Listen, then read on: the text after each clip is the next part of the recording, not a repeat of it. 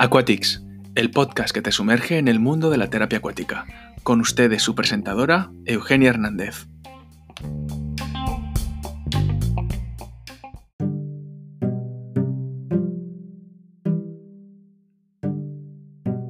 En este episodio hablaré sobre la declaración número 3 de la IATF sobre el COVID-19, publicada el 15 de julio del 2020.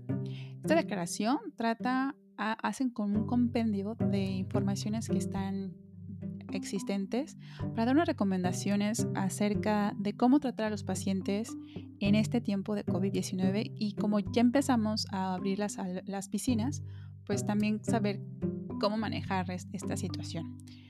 Em, si tienen alguna duda o quieren saber más o quieren tener más información, voy a dejar en la descripción los links donde pueden encontrar y pueden contactar a las personas que escribieron. Esta declaración número 3, con fecha de 15 de julio del 2020, no se refiere a pacientes que están recuperando de una infección por COVID-19.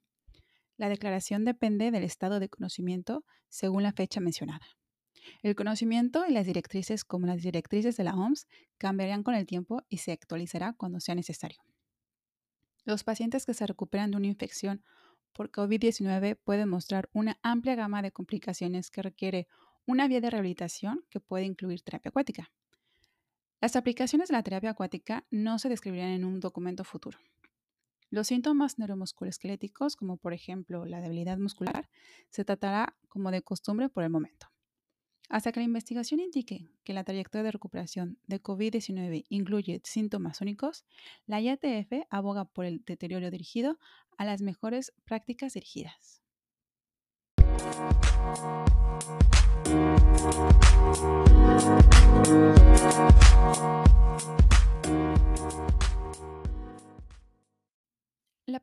COVID-19 es un problema de salud que afecta a casi todos los países del mundo.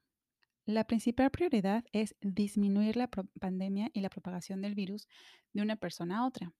Con este fin, casi todos los países afectados adoptaron reglas para su territorio que deben ser seguidas por su población. La terapia acuática, como un servicio de atención médica, se va afectada por la COVID-19. Después de casi el cese total de la terapia acuática, después del cierre de febrero, las piscinas han comenzado a brindar al servicio en varios grados dependiendo de las regulaciones nacionales, regionales, para contener y controlar la pandemia. En aquellos países donde la terapia acuática especializada por profesionales de la salud no está explícitamente prohibida y las reglas nacionales de terapia acuática no están claramente definidas, la Asociación IATF recomienda lo siguiente. Se debe realizar un triage de COVID-19 de acuerdo con las regulaciones nacionales. Si aumenta el riesgo de COVID-19 basado en los síntomas, no hay tratamiento cara a cara. Si no hay un mayor riesgo de COVID-19, se puede considerar el tratamiento cara a cara. El tratamiento cara a cara puede realizarse con soporte manual o sin soporte manual. El profesional de la salud debe decidir si la terapia acuática cara a cara es necesaria para evitar el deterioro irreversible. De acuerdo con los procedimientos normales de detección, el equilibrio beneficio-riesgo dirigida a la práctica. Si los pacientes no necesitan la terapia con soporte manual, se debe de seguir las normas nacionales para el distanciamiento social en la piscina y en todas las áreas del medio ambiente acuático. Las reglas nacionales cuentan para la cantidad de espacio por persona en la piscina, por ejemplo, una por cada 6 o 10 metros cuadrados. Si se necesita tratamientos con soporte manual, el terapeuta debe considerar usar equipo de protección personal, como lo indican las reglamentaciones nacionales. La experiencia ha mostrado que los protectores faciales aprobados por el cuidado de la salud, que también cubren los lados de la cara, son eficaces mientras permiten la comunicación. Tengan cuidado con los tratamientos con soporte manual, en los que la cara, cara del terapeuta y el paciente están muy cerca. Por ejemplo, ejercicios con terapia específica en agua, Water Specific Therapy, en el regazo del terapeuta, algunos patrones de Padragas Ring Method, en los que el terapeuta toma las manos o los brazos otro ejemplo puede ser Aquate Relax e incluso con los protectores, con el equipo de protección personal, no estén mucho tiempo o muy cerca de la cara del paciente. Hay que evitar el entrenamiento aeróbico intensivo, por ejemplo, el HIIT, eh, cantar también aumenta la respiración. Esto podría aumentar la ventilación de la producción de aerosoles y posiblemente propagar el virus. Nada más para que se den una idea, un minuto cantando equivale a toser 50 veces. Los aerosoles también se desarrollan a través de la mezcla intensiva de agua y aire, en la cual los virus exhalados o las partículas de virus pueden permanecer. Hay evidencia emergente que la transmisión aérea no puede descartarse. Esto lo han dicho en la conferencia de prensa de la OMS el 7 de julio del 2020. Soplar burbujas y salpicar debería ser evitado. Esos aerosoles de la piscina consisten en agua desinfectada, pero no hay evidencia de que esto disminuya la posibilidad de riesgo de aerosoles ventilatorios. El personal de la piscina debe estar limitado para reducir la cantidad de contactos sociales o terapéuticos si es posible. Se debe asignar personal específico para trabajar en el área de la piscina. Los pacientes y los terapeutas deben enjuagarse todo el cuerpo y el cabello antes de la terapia durante aproximadamente 60 segundos, como se recomienda. Esto ayuda a disminuir los subproductos de desinfección en la piscina, lo que facilita mantener un nivel adecuado de cloro, libre, de cloro libre o bromo. El Centro para el Control y la Prevención de Enfermedades en Estados Unidos, la CDC, declara que no hay evidencia de que el COVID-19 pueda propagarse a las personas a través del agua que usan piscinas, bañeras de hidromasaje o balnearios. La operación adecuada y la desinfección de piscinas, bañeras de hidromasaje, balnearios debe de matar el virus que causa el COVID-19.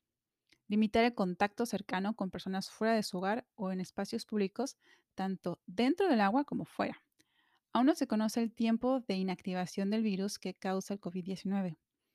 Un panel de expertos europeos, americanos y australianos se reunió el 22 de junio en la conferencia Pool and Span in Time of COVID-19. Piscinas y spa en tiempo de COVID-19. Y pasó y se basó las recomendaciones sobre la desinfección en el conocimiento del adenovirus y el coli, tal como se presenta en la guía holandesa. Y en la nota técnica de PWTAG, para tener un log 4 equivale al 99.99% de, eh, de, reducción en 30 segundos. Las piscinas interiores con eh, cloro libre deberán tener mínimo 1.5 mg sobre litro y un pH de 7.0. Y de bromo libre mínimo tendría que ser 3.5 mg sobre litro y un pH de 7.2.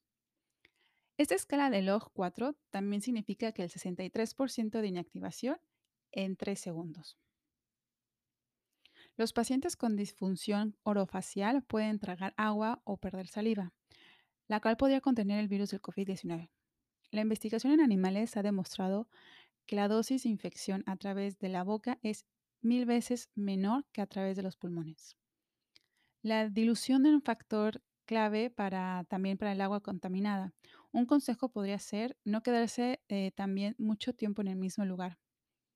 Los pacientes que pertenecen a grupos con mayor riesgo de enfermedades graves por el COVID-19 deben ser tratados con prudencia en un entorno acuático con una programación muy cuidadosa, evitando a otros pacientes y al personal, especialmente durante un brote regional de contaminación por COVID-19.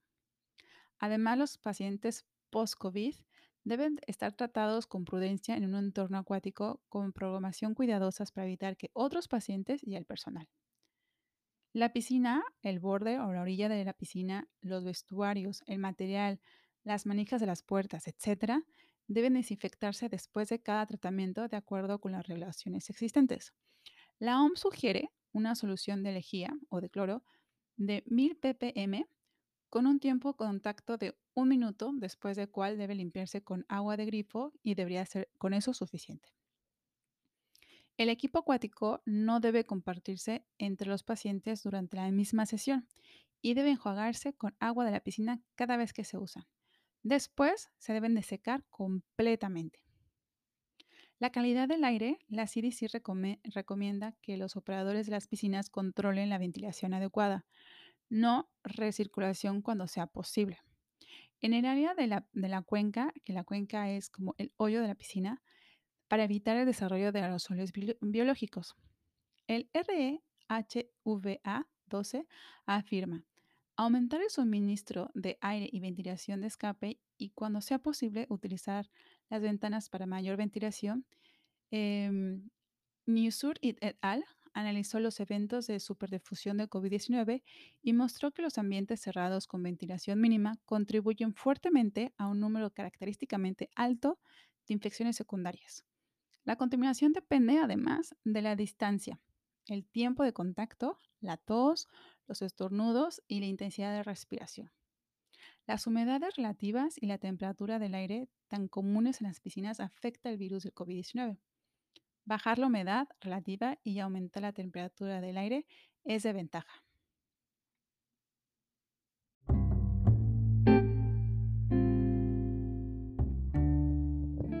Como siempre, es un gusto que estén aquí escuchando este podcast. Nos pueden seguir en la página de Instagram como aquatics-podcast. Yo soy Eugenia y esto fue Aquatics. El descargo de responsabilidad. La asociación IATF ha basado su declaración con la mejor información disponible. La IATF excluye cualquier responsabilidad por daños directos, indirectos incidentales o cualquier otro daño que resulte de o esté relacionado con el uso de la información presentada en este documento. En nombre de la Asociación Facultad Internacional de Terapia Acuática, Urs Gamper, Paula Geigel, Johan Lambeck y Neftima Badena.